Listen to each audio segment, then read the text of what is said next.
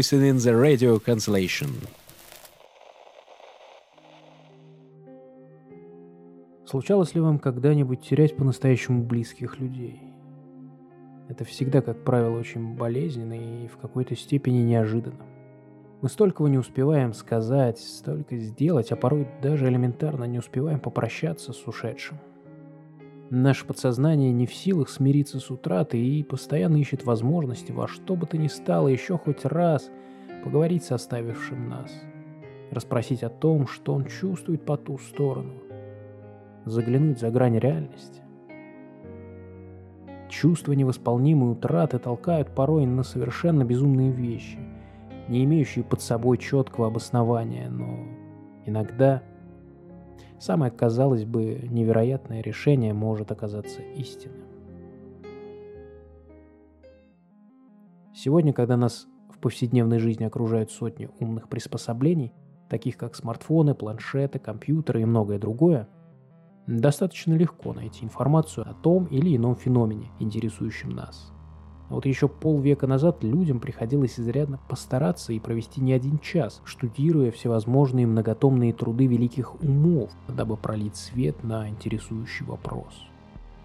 Одним из наиболее распространенных источников информации в начале 20-го столетия стало радио, впервые представленное Александром Поповым на заседании Русского физико-химического общества в Петербурге 7 мая 1895 года. Прибор – предназначенный для показывания быстрых колебаний в атмосферном электричестве, как охарактеризовал его изобретатель или, другими словами, радиоприемник, стал для многих поистине окном в мир. За короткий промежуток времени радиоволны охватили буквально весь земной шар. Ставшее поистине великим изобретением, радио в начале прошлого столетия буквально перевернуло представление людей о мироздании. Представить только, что благодаря такому прибору – Человек мог слышать себе подобных за десятки, а даже сотни миль от себя. Миллионы обывателей каждый вечер собирались в семейном кругу вокруг радиоприемника, чтобы услышать звуки, вещающие по ту сторону динамика. Диктор, передающий последние известия, великолепная музыка, спортивные матчи и многое другое передавалось чудесным образом по воздуху при помощи электромагнитных колебаний. Однако не только это удавалось поймать радиолюбителям по всей Земле на антенны своих радиоприемников. Сегодня мы поговорим о феномене электронного голоса. Эта тема достаточно спорная и, как всегда, находятся как рьяные сторонники данной темы, так и непримиримые противники, утверждающие, что все это не более чем мракобесные росказни. И я хотел бы вас попросить после прослушивания оценить этот выпуск и оставить свой отзыв. Буду очень признателен. Я читаю каждый комментарий, и именно они помогают мне определиться, какая тема наиболее интересна вам. И помните, все, что говорится в этом подкасте, не претендует на роль постулата и, возможно, является лишь мнением автора и даже абсолютной выдумкой. У микрофона старый прапор. Я вещаю из студии радиоканцелярия. Устраивайтесь поудобней. Мы начинаем.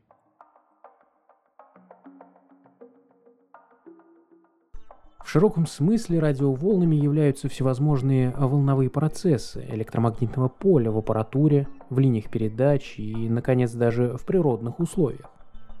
Естественным источником радиоволн являются вспышки молний и астрономические объекты.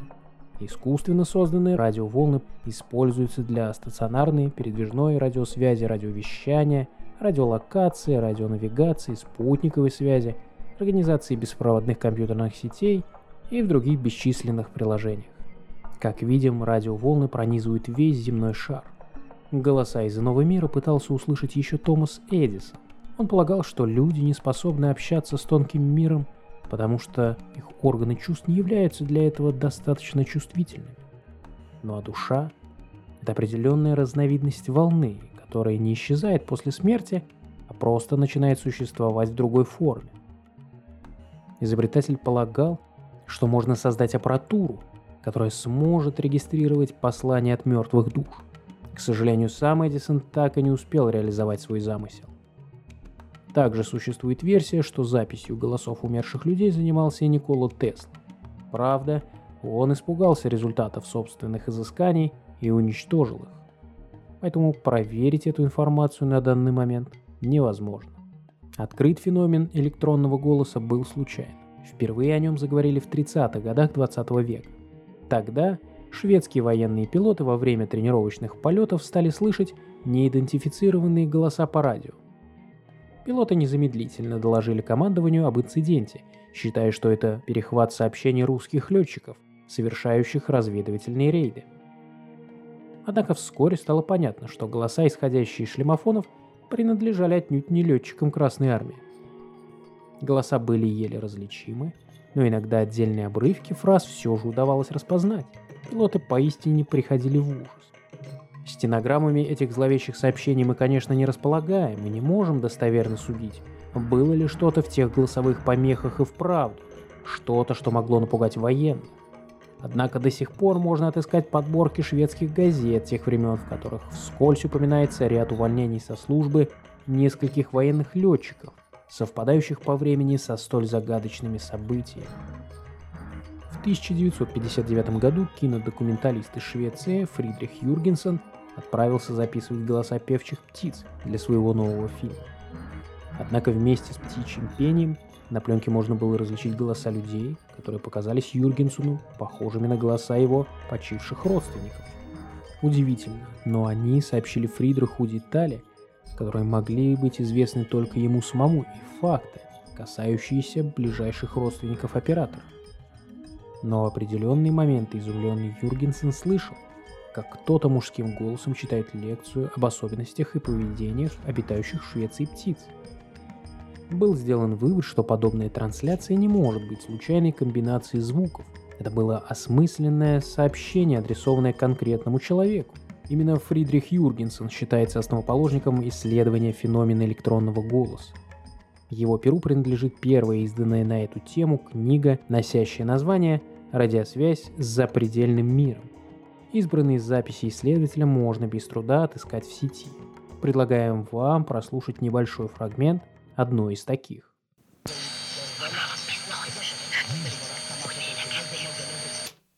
Продолжить исследование Фридриха Юргенсена пытался психолог из Латвии, ученик Карла Густава Юнга Константин Раудев. В 1971 году с участием Константина Раудева был проведен довольно примечательный эксперимент. Психолог был приглашен в акустическую лабораторию, которая была полностью экранирована от любых возможных электроволн. Раудев находился в комнате, изолированной от внешних шумов. В течение 18 минут он просто разговаривал с пространством. Во время записи никто из присутствующих в лаборатории шумов не замечал. Однако, когда пленку прослушали, оказалось, что на ней можно разобрать более сотни голосов. Раудев пришел к выводу, что лучше всего записывать электронный голос на фоне какого-либо белого шума. Исследователь полагал, что умершие могут использовать хаотические звуковые волны, перебрасывая их в звуки – собственного голоса. Издавать звуки самостоятельно бесплотные души не способны, ведь и первые записи были получены на фоне пения птиц и шума ветра, которые послужили для призраков строительным материалом.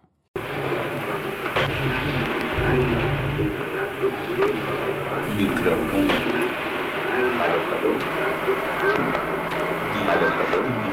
Эксперимент. Алло, алло.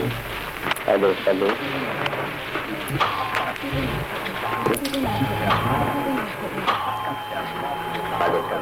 Константин. Шоколад. Если отбросить весь скептицизм, то от прослушивания данных фрагментов становится не по себе. Прорываясь сквозь пелену миров, души усопших тянутся в наш мир, и радиоволны, окутывающие, пронизывающие всю материю окружающую нас – являются для них своего рода мостом. Кстати, после смерти Константина Раудева его коллегам удалось записать голос исследователя. Психолог советовал не прекращать изучение феномена электронного голоса. Если в середине 19 века мира хватило повального увлечения спиритизмом, то в 60-е годы 20 века в Европе началась мода на феномен электронного голоса. Люди пытались связаться с ушедшими из жизни родственниками при помощи телефонов, магнитофонов, телевизоров. Появились даже сообщества по изучению ФЭГ. Феномен электронного голоса считается реальным. Удалось получить многочисленные доказательства того, что ушедшие из земной жизни люди пытаются наладить контакт с живыми. Ходит молва, что даже в Ватикане, прослушав некоторые записи, контактеров не осудили, а напротив поддержали их стремление, вынеся краткий вердикт «на все воля Божья». Марчелло Баччи. Он был владельцем небольшого магазинчика бытовой техники в итальянском городе Гроссетто. Он слышал об опытах Фридриха Юргенсена по общению с загробной жизнью с помощью ФЭГ и обратился к нему с предложением начать совместную работу. Однажды они услышали сообщение от призраков по радио. Они даже задавали вопросы голосам, и те отвечали. Бачи ушел из своего магазина и решил посвятить свою жизнь исследованиям ФЭГ. Вместе с другими исследователями он основал психофонический центр и стал приглашать людей в свой дом, чтобы они могли наблюдать за его общением с призраками. Он искренне верил, что если люди будут убеждены в существовании загробной жизни, то они будут добрее друг другу на Земле. В своих экспериментах он использовал метод получения прямых радиоголосов, то есть метод, направленный на установление прямого диалога через громкоговоритель радио. Данные голоса зачастую ссылаются на присутствующих, по их мнению, отвечают на заданные вопросы, а в некоторых случаях представляют адекватные и содержательные сведения. Для проведения экспериментов он предпочитает использовать обыкновенное ламповое радио, настроенное на белый шум в коротковолновом диапазоне. В попытках уличить Марчелло Батчи во лжи, профессор радиофизики из Неаполитанского университета Марио Сальваторе Феста провел эксперимент. Непосредственно во время приема паранормальных голосов он выкрутил из радио Батчи две лампы. Одна FM диапазона, вторая коротковолновая лампа для диапазона средних и коротких волн. И установил, что даже без этих ламп, в отсутствие которых на коротких волнах не может быть принята ни одна радиопередача, голоса оставались незатронутыми. А в данном эксперименте профессор Феста также заметил напряженность электрического и магнитного поля вблизи радио при выключенном состоянии. То, что голоса продолжали приходить даже при удалении ламп, а также отсутствие вариаций электрических и магнитных полей во время приема, и еще раз подтверждает, что данные голоса не могут быть объяснены за счет их фабрикации при помощи радиотрансляции.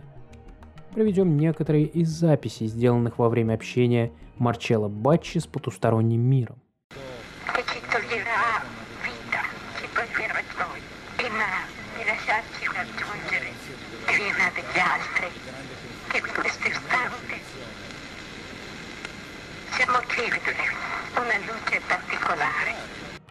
Как слышно на записи, голос произносит слова на итальянском языке, обращаясь к присутствующим.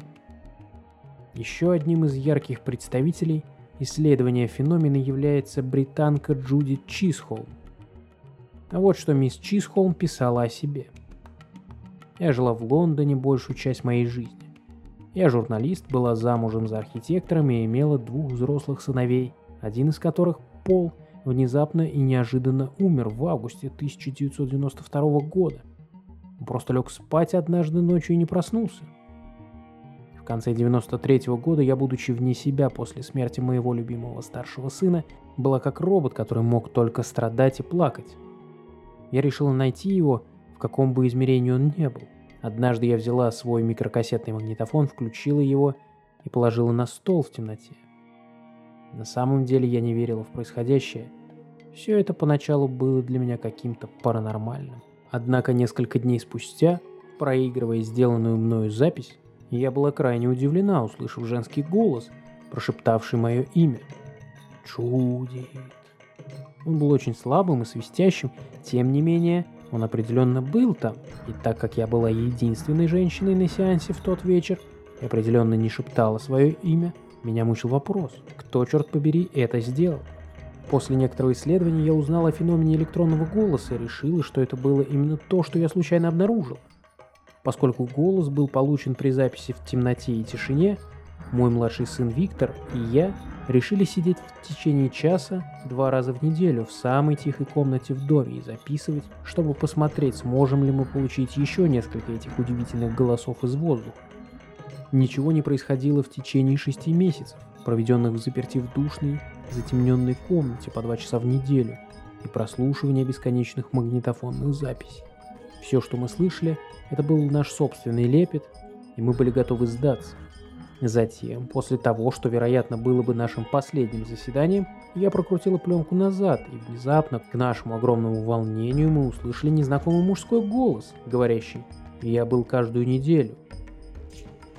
После этого голоса поступали на пленку постоянно, и мы даже записали голос Пола в начале 94 -го года. Голос звучал точно так же, как его. И только теперь, оглядываясь назад, мы понимаем, что это он говорил – и что он имел в виду? Все не просто так. Он пришел в тот вечер не случайно. Именно это он пытался нам сказать.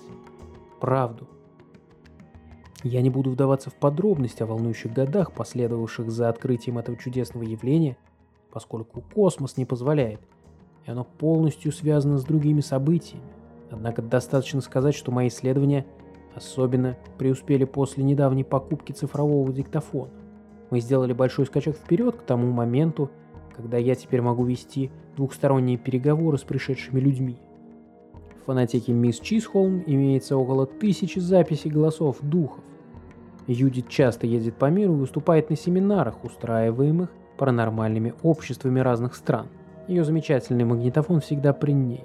Мисс Чисхолм и другие энтузиасты феномен электронных голосов пытаются привлечь к своим исследованиям специалистов физиков, инженеров, психологов. Цель – разгадка феномена инструментальной транскоммуникации и создание универсального прибора, с помощью которого любой желающий мог бы связаться со своими умершими близкими. Но вот что странно. Как утверждает мисс Чисхолм, каждое третье послание оттуда несет в себе угрозу или агрессию.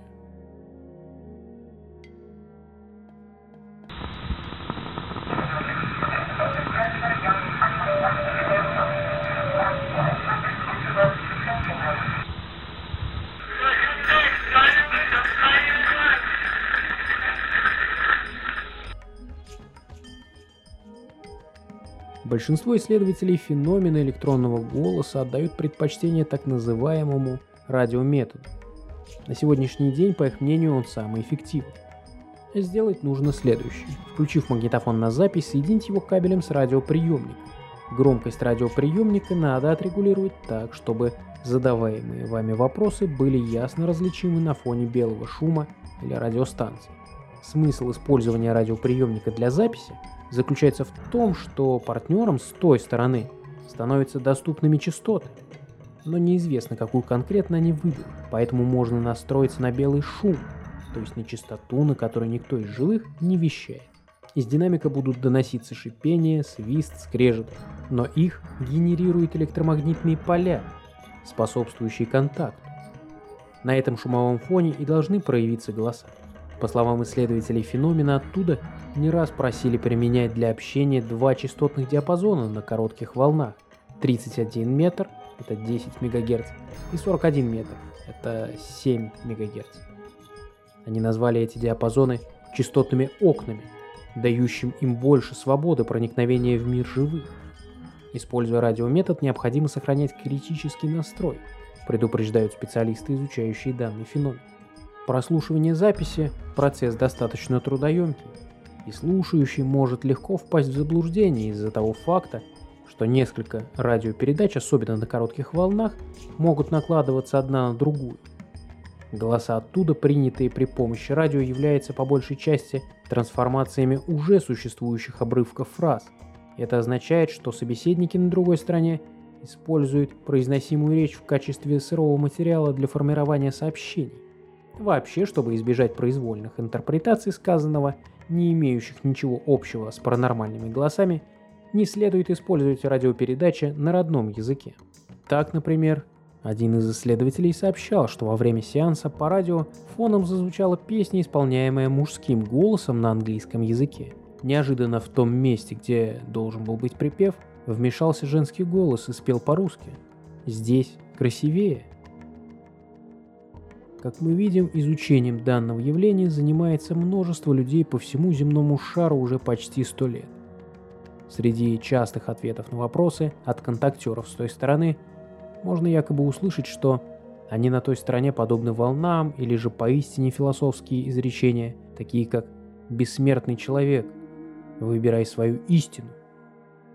Самый красивый и оптимистичный, которую когда-то зафиксировали, была, как ни странно, фраза «Мы ждем вас».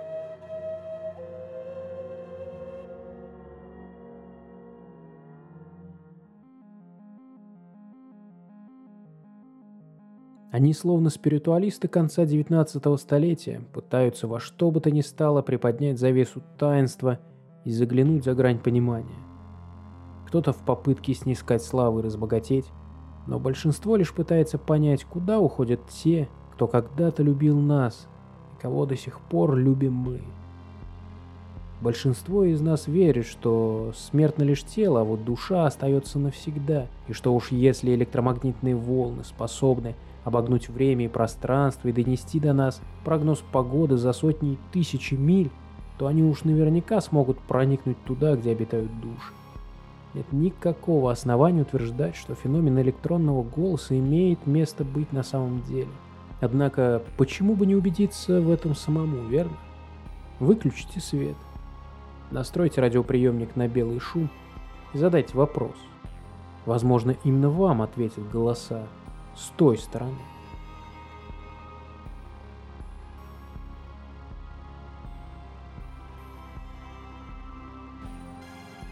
Спасибо, что послушали этот выпуск. Считаю своим долгом предупредить вас, что все услышанное вами сейчас это всего лишь шоу и не более того. У микрофона был старый прапор. Спасибо за прослушивание. 6266. Конец связи.